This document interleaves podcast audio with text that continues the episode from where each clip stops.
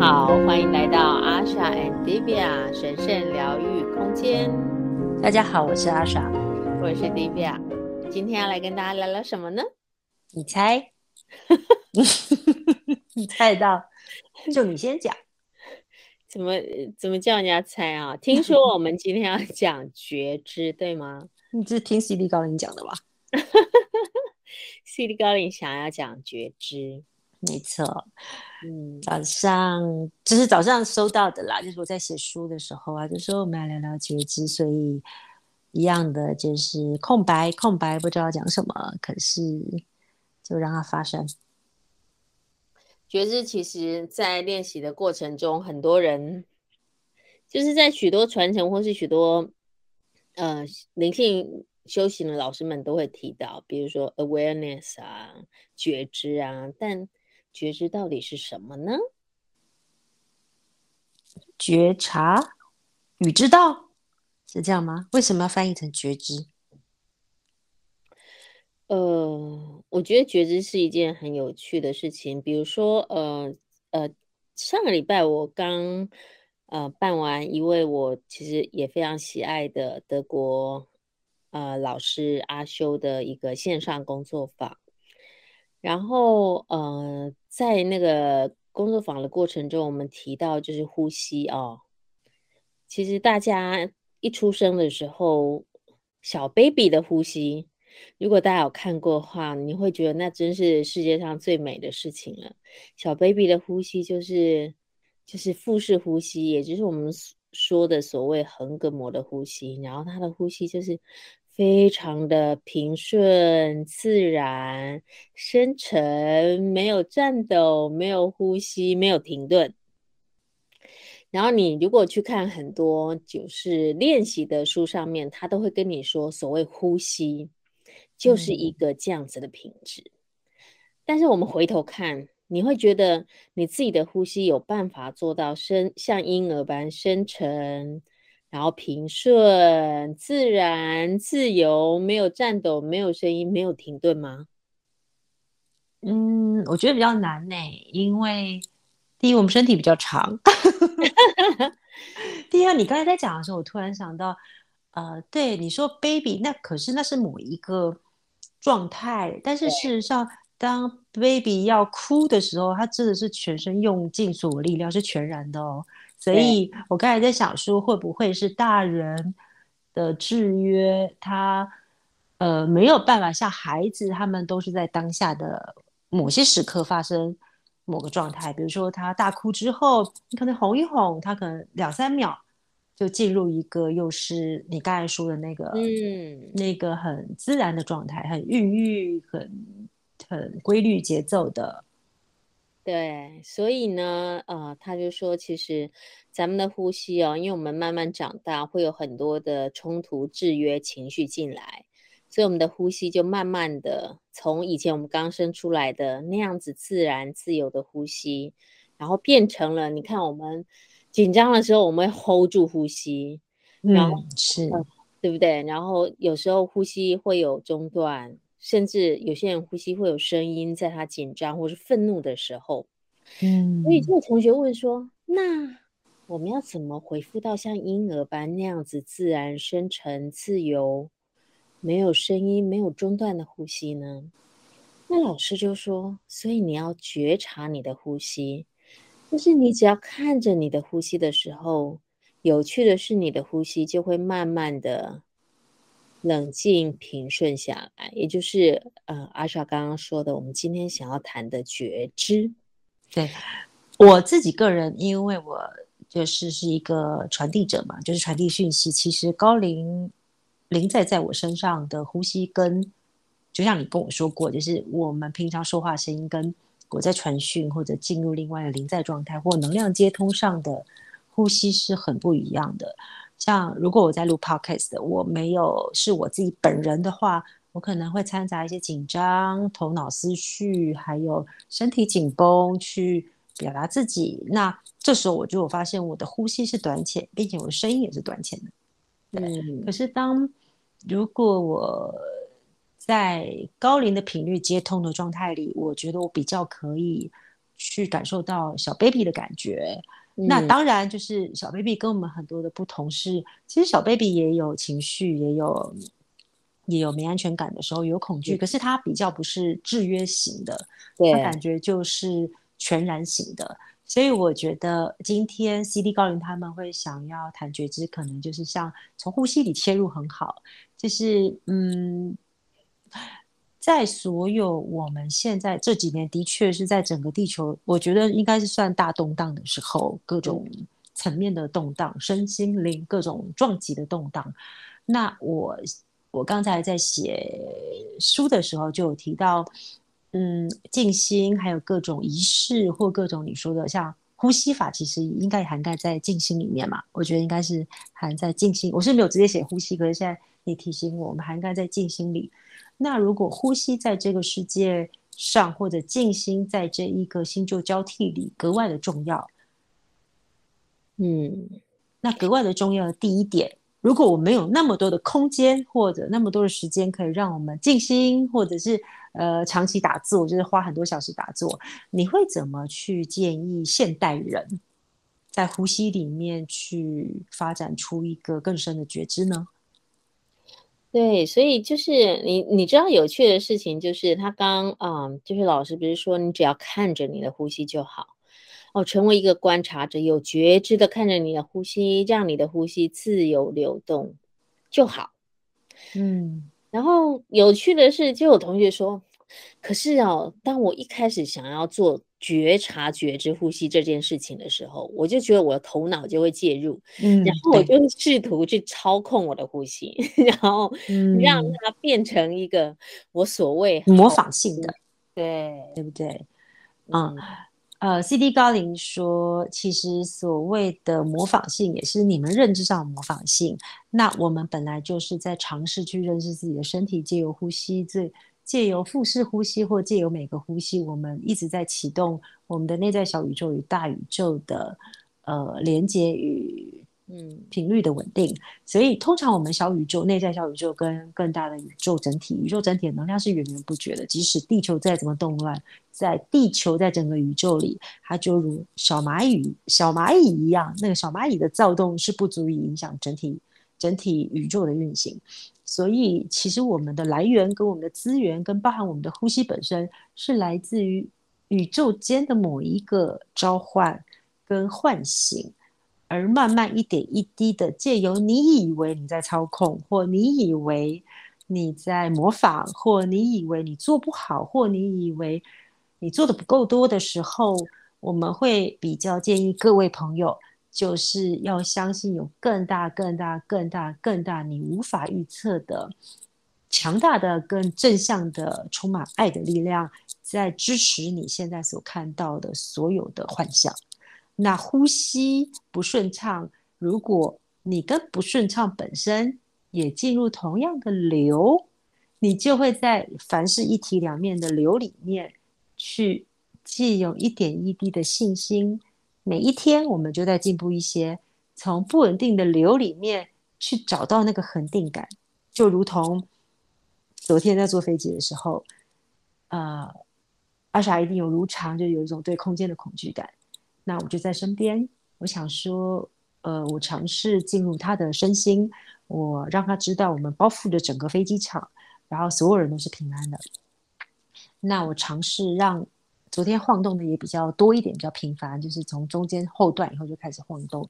嗯，我希望要从晃动里面去找到这一个恐惧跟呼吸之间的韵律。当你进入那个晃动里面。你身体随着晃动，这个我们之前也提过。但加加紧，我们可以释放恐惧的，就是那个身体与自己在一个属于自己的频率里，而创造出来的呼吸韵律，是这个东西可以让很多事情变稳。嗯，所以其实也不用担心是操控或是人为介入，你只要。只要去做就是了，而且相信，呃，会有一个更大的力量，其实穿过你在保护着你。我觉得其实这是我们一直希望可以传递的讯息。我记得，嗯、其实除了呼吸以外，呃，老师那天其实也说，其实很多事情都是息息相关的嘛。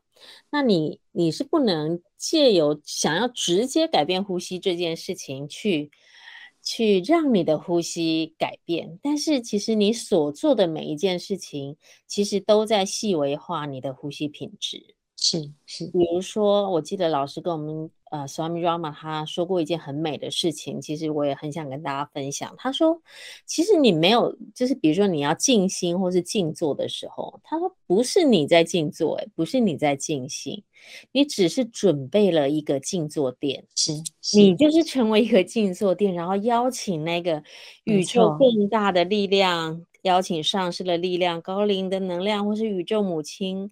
或是你所有相应神佛的力量，或甚至你说的，像我一个朋友，他不相信任何的宗教，他说 Number One，我老 的力量透过你来静坐，让你自己成为一个静坐点，让这股更大的力量透过你一起进入那个静心的品质和静坐的频率。对，其实我们的头脑，呃，你要让它视为最大的阻碍物，也。也会真的就朝你的方向显化，但是如果你相信，其实我我们的身体就只是一个导体，有更大力量在支持我们的时候，我相信那个心灵的烦躁也会逐渐的找到它沉淀的的那种转变。嗯，然后另外一个是，呃，觉知，他们说要讲觉知的开头，呼吸之外，还有一个是。嗯，在这几年的地球动荡里，其实比较挑战的是，呃，生命、生死、生存的恐惧，包含疫情，嗯、包含战争，包含天灾人祸，包含所有所有会来的讯息的预言等等。然后，这个生存的恐惧，它其实当你用腹式呼吸，或你聚焦在觉知这份。身为人的这份恐惧里面，它通常往往会让你成为一个更大的保护。也就是当你觉知了，我看到这个生存的恐惧跟威胁感，我去直视它，我去面对这个感觉，我去觉知这一个带来带给我的各种慌乱。其实这个东西，如果你不去觉知它，你就会任由自己就像是一个呃，就像是一个不会游泳的人被抛到。水里，他拼命的抓，拼命让自己随波逐流，拼命的让自己感觉到恐惧被淹没。而相反的，在这个呃局势里或时事里，呃，在灵性的学习里，更重要的是让觉知看到这一个动荡里面的恐惧，它如同在你的生命眼前。但这个时候，你的觉知就要。增强的是我们个人对生命，只要是生命蓝图以外的安排，因为在整个大地球里的确有非常多的呃意外，它不在蓝图里面安排。那是一个在二零一二之后，地球有一点脱离原本的呃业力论或生命蓝图的呃原本的状态。但讲这个不是为了制造恐慌，而是在凡事一体两面的概念里，就是因为。嗯，脱离整体的某些嗯业力旧有的法则里，我们反而有更强大的自由意志，不是变得更好，就是陷入恐慌里，让自己找不到呃着地的定锚的力量，所以我们才会想要提觉知这一个主题，因为觉知除了呼吸以外，还有你要非常清楚的知道。我的自由意志可以因为直视恐惧本身，而让恐惧本身也在我眼前，如同我深入我的安全感里面，我看到了一体两面的另外一个集体、更大整体的晃晃动、混乱的恐惧，呃，威胁里面，我找到了你我之间的距离，OK 吗？嗯、对，就是我们定锚了。我就可以稳稳的将集体意识的混乱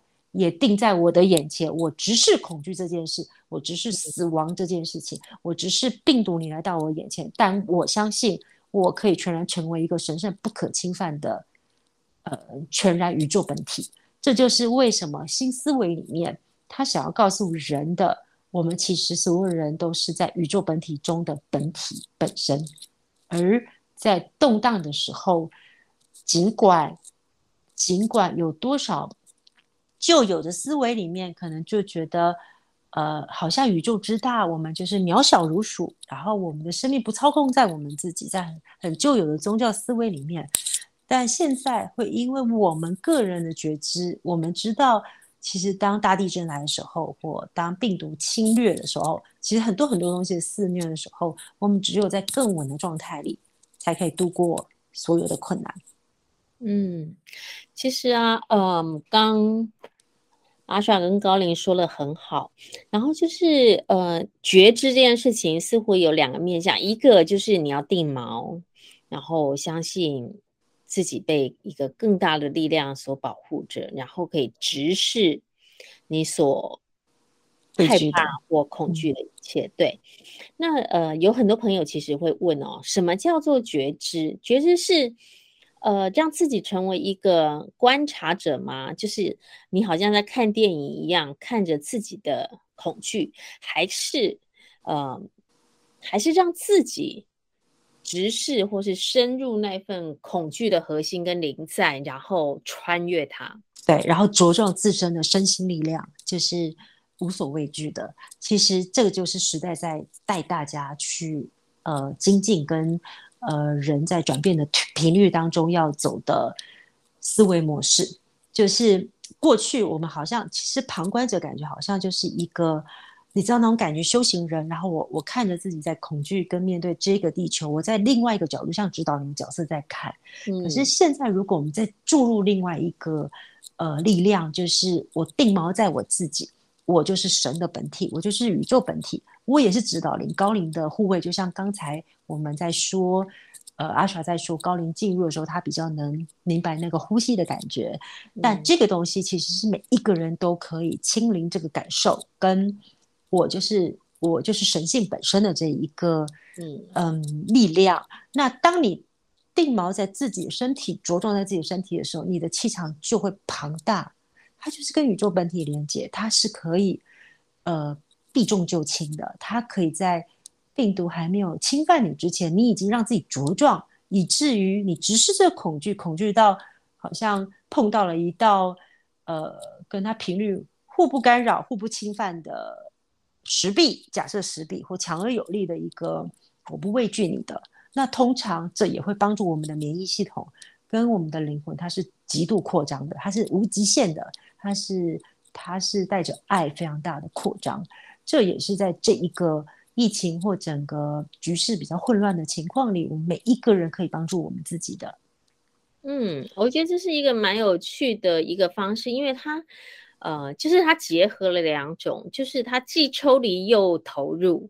对。因为你不再是以为你就是只是这个自己而已，而是你是顺天命，对对，而是你那个你是跟那个力量是连接在一起的，然后你透过这样子呃，在在与那个宇宙的力量合一的时候，你可以更有力气来，也许旁观着自己面对直视恐惧的这一切，对，呃。对，大概那一个 三 D 幕，对对，我觉得就是婷宇翻译的非常好。就是我我刚才在写这一段的时候，就会比较是看影像，然后还有感觉，所以我没有办法很清晰的把文字描述出来。就是那个感觉，就是你定锚在自己，可是同时你又知道，你又知道这是所有一切的幻象，然后你在看所有既参与在里面，同时不在里面，这样感觉就是一种，其实就是你非常清楚的知道。呃，有更大更大的宇宙在支持着自身，然后无畏惧的往前走。嗯，这所有一切你所遭遇到的事情，其实就是为了让你能够体验到那一份力量。是啊，你能够找到自己的定锚，知道虽然这一切都是幻象，但你必须要真正穿越它，你才可以。和那一份宇宙的力量真正合而为一。嗯，我觉得还有一个是高林他们也在一直透露的是，我们以前都在讲，呃，我们是生命的建筑师。可是其实，在宿命观或者是在业力引动之下，以前的生命真的宇宙在业力的直接引动是非常直接的。然后我觉得是在这几年，确实真的让我们，呃，人类经验就不是一个口号，让我们真的经验什么叫做自己是自己生命的建筑师。就因为自由意志，它或其实自由意志最高。是最高等级，就是神性意志。但是我们一定都会先从自己自由意志的部分。那我刚才他提到的是，嗯、我们刚才讲到是意识的觉知。我们现在跟大家聊聊身体的觉知，因为现在我们面临的是、嗯、呃疫情的变化、疫苗很多很多状况，所以身体的觉知。对，我们来聊聊身体的觉知。比如说你练瑜伽，嗯、对你来说，呃，什么是身体的觉知？其实，呃，身体是一个非常好的一个开始觉知的一个起步点，因为我们会透过身体来觉知自己的心，透过心来训练你自己的身体，所以它是相辅相成，一个非常有趣的。呃，只是可惜，大部分人对身体哦，就会比较好像只停留在嗯。呃，训练身体 workout，比如说像是健身般的状态，嗯，但其实身体，我觉得它是一个非常神奇的小宇宙，它跟整个大宇宙是连接在一起的。我们身体内所有的机制，它都可以唤醒你内在的觉知，嗯，那你你觉得，比如说像你自己的话，你会会如何来感觉你身体的觉知呢？我如果感觉我在外面，我是同龄人，这气场比较开放。我觉得我开始感觉有被淹没的感觉的时候，我会发现我的身体它它会呈现某些恐惧的状态，是蛮容易辨识的。但我就会朝反方向去做，比如说。我可能开始手就交叉放在胸前，因为我要抵御嘛。嗯，就是我觉得我我不想要在能量间穿梭，可是我又必我就只在人群里，真的就没有那么容易电磁波一堆的。嗯、然后我就我会抵御。那这时候呢，我会做相反的东西，就是也是高龄带我以前学习的，就是我会把手放掉，我会故意扩胸，就是我会把手往后拉，然后把就整个就是胸椎我就会鼓起来，因为。我试着让我自己，因为是新人就害怕嘛，我怕连接，怕有感觉，怕怕承受不了，所以我就会相反动作。那通常身体的姿态也是可以帮到我的。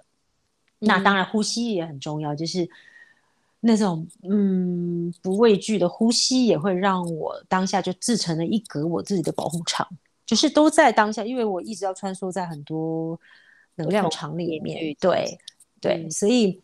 那还有一个是我回家，如果我感觉自己好疲累，就是有些时候我们在生活上会遇到，呃，跟我们不一样人格面的人，那有时候会很耗能量，或者是遇到，就是一定会有一些，呃，就是内在的冲突嘛，然后在外在，不管外在或内在冲突，我回家我会让我身体，我会感觉到我的身体，我觉得当我很用力要去表明立场，或我很用力要去。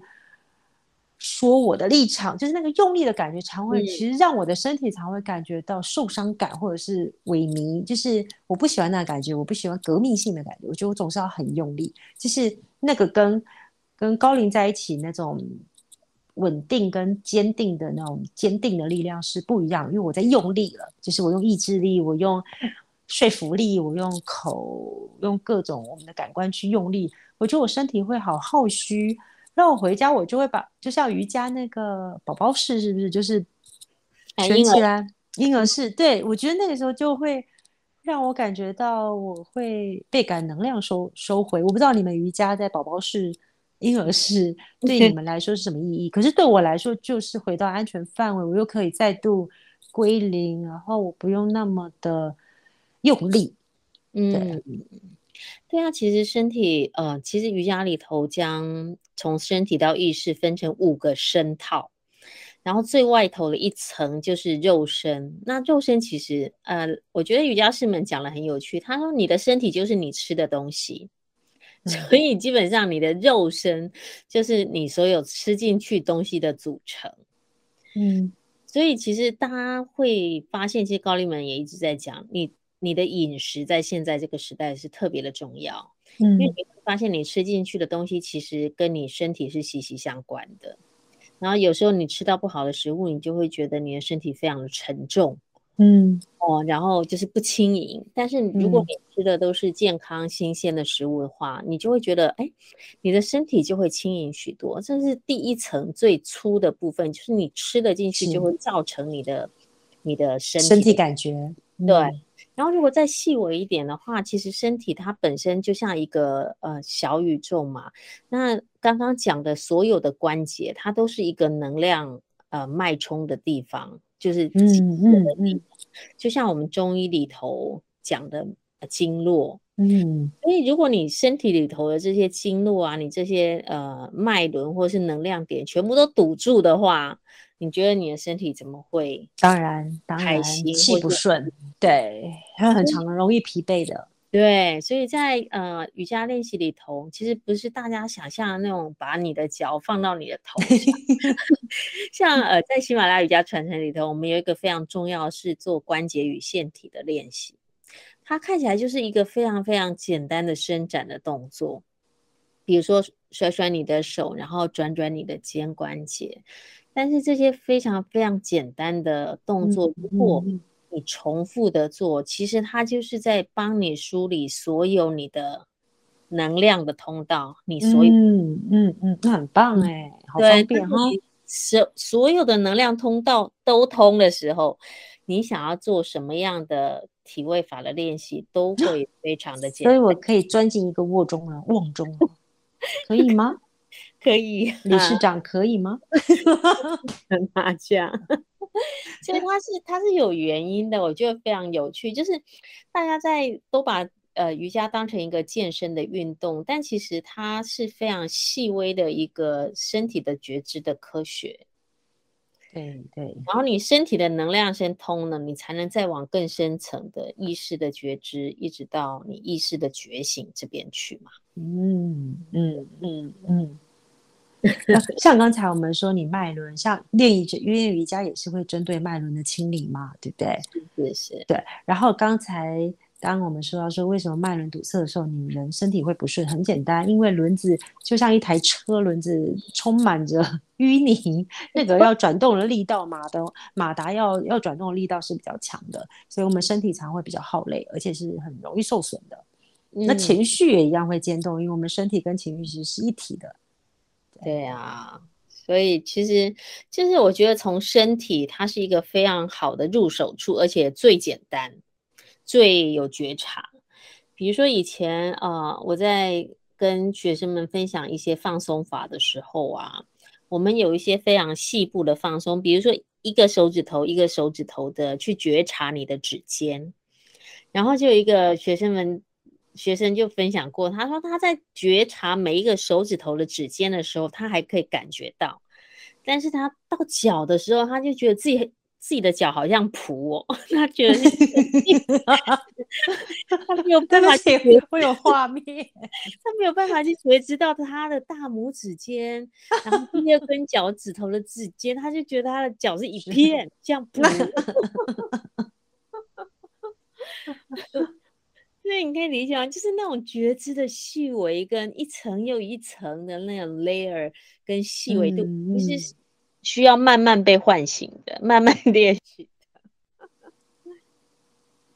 超可爱的，对啊，身体的觉知，嗯。然后有一天，他就再过一段时间，他说：“哇，我终于不觉得我的脚是蹼了，我可以觉察到我的。”大拇指每一根手脚趾头的指尖，真的超可爱。好，我今天晚上再来试试看。我是蹼着，但全还是全身都是蹼这样。对，就一整片一块呀。不会的，我是超级有机体。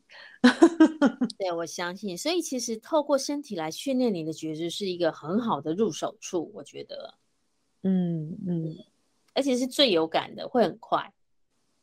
好，然后，呃，我接着说，就是高龄们在说，那我们在下一个，我们讨论，呃，灵性的觉知，也是所谓你们的天眼直觉区的部分。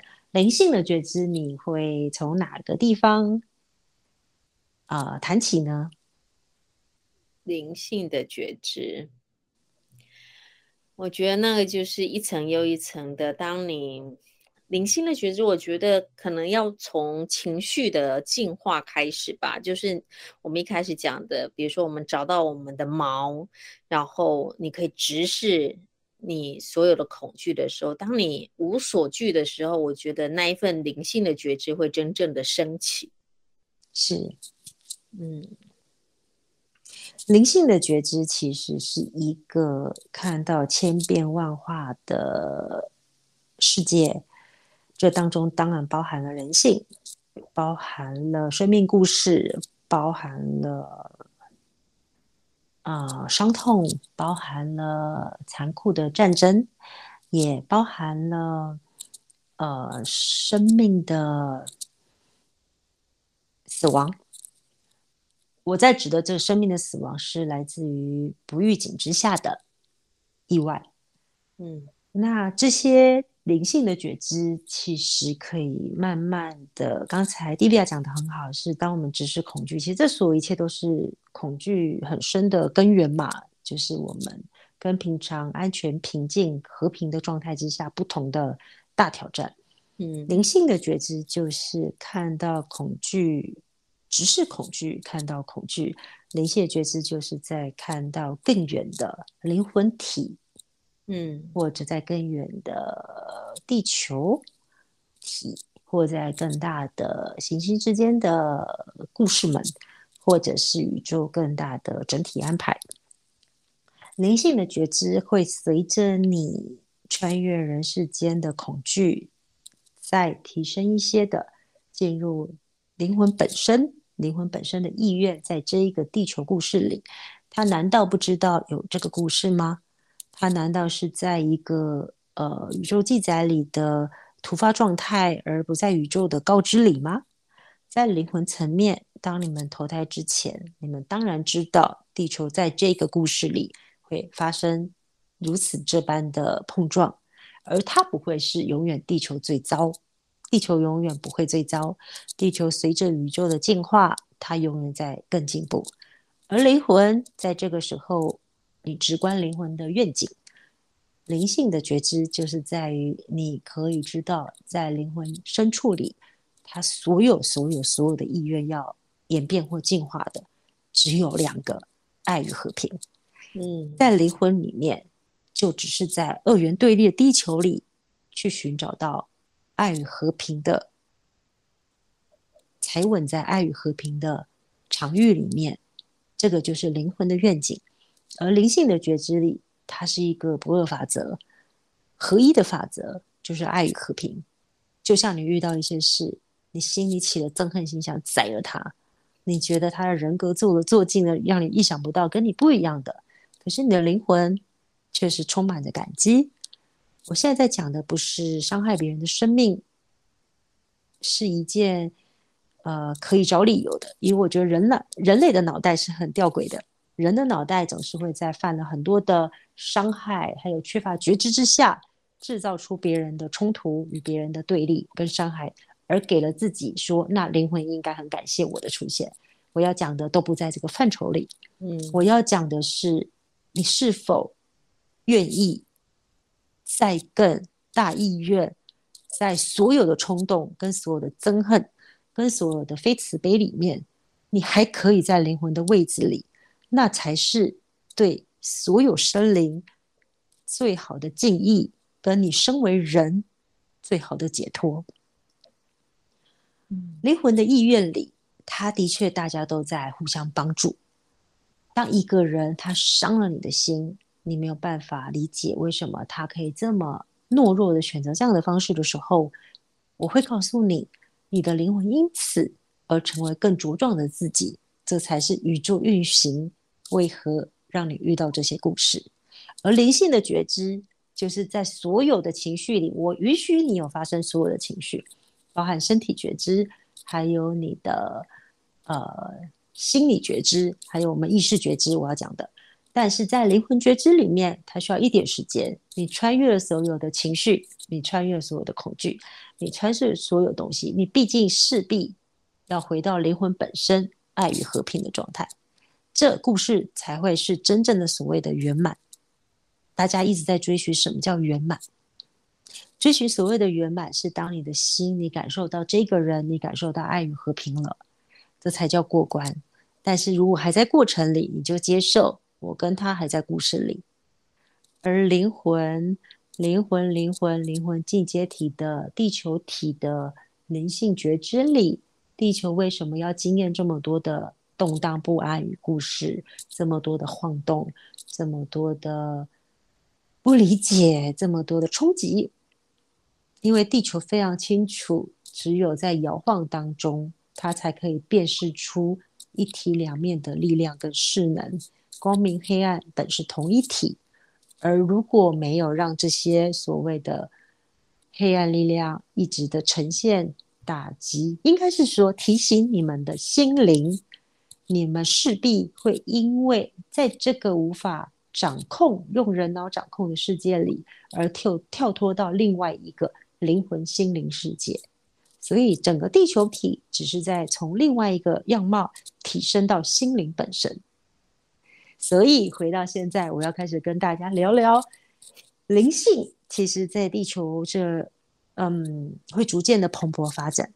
所以，如果你对灵性有 兴趣的朋友们，我会鼓励你，它是一个很美的职业，但当中你们当然有很多的学习。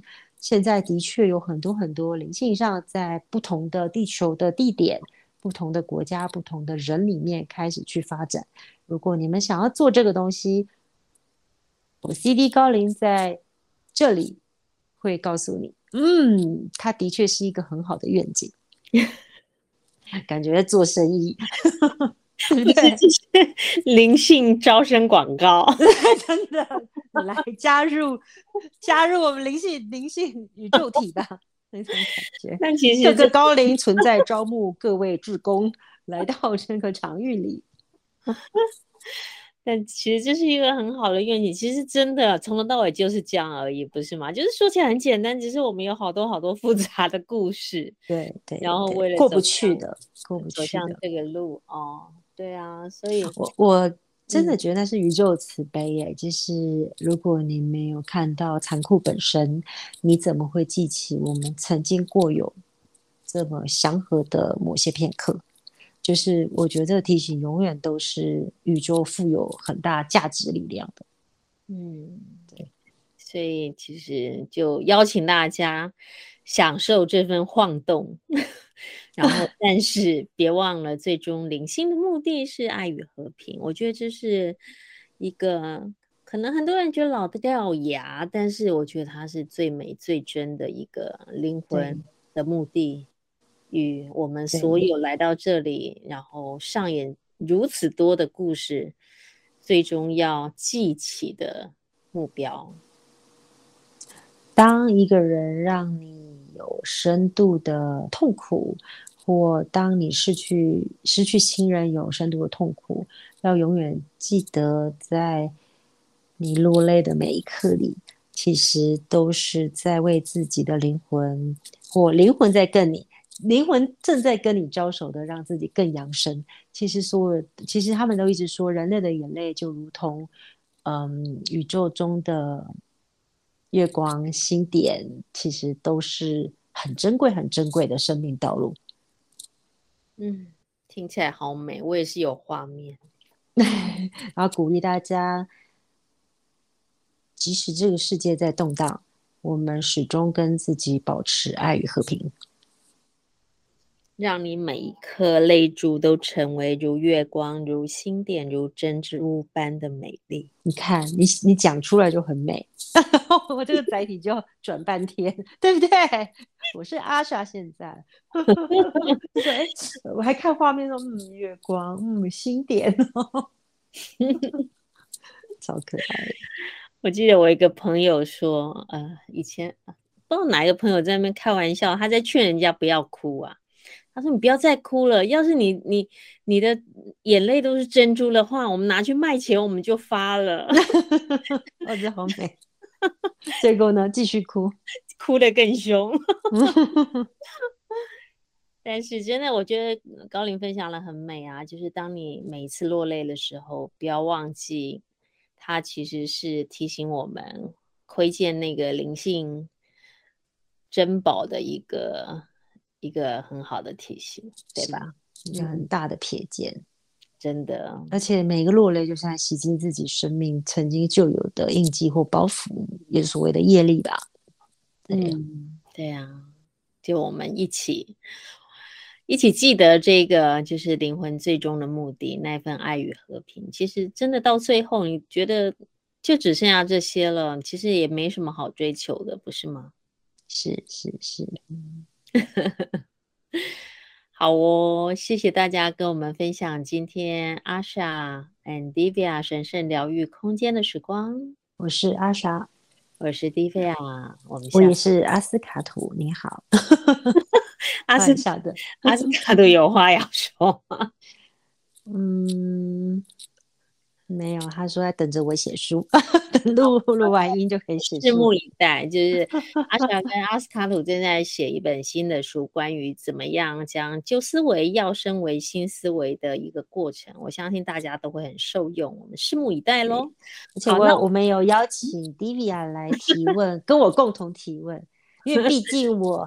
还是一个小世界的小市民，可是婷雨他是见过很多，他们都在新闻前端有很多不同的东西，加上他又是协会的很重要的传承者，所以我们就邀请他来提问，就把一些旧有思维跟新思维有看有不同的角度，可以碰撞出什么样的讯息。好啊，我们拭目以待，就是很很期待将这些。呃，新的讯息跟大家分享。嗯，好了，我要再说一次再见喽！谢谢大家跟我们一起分享今天阿莎和 Divya 神圣疗愈空间的时光。我是阿莎，拜拜。Divya，拜拜，我们下次再会喽，拜拜。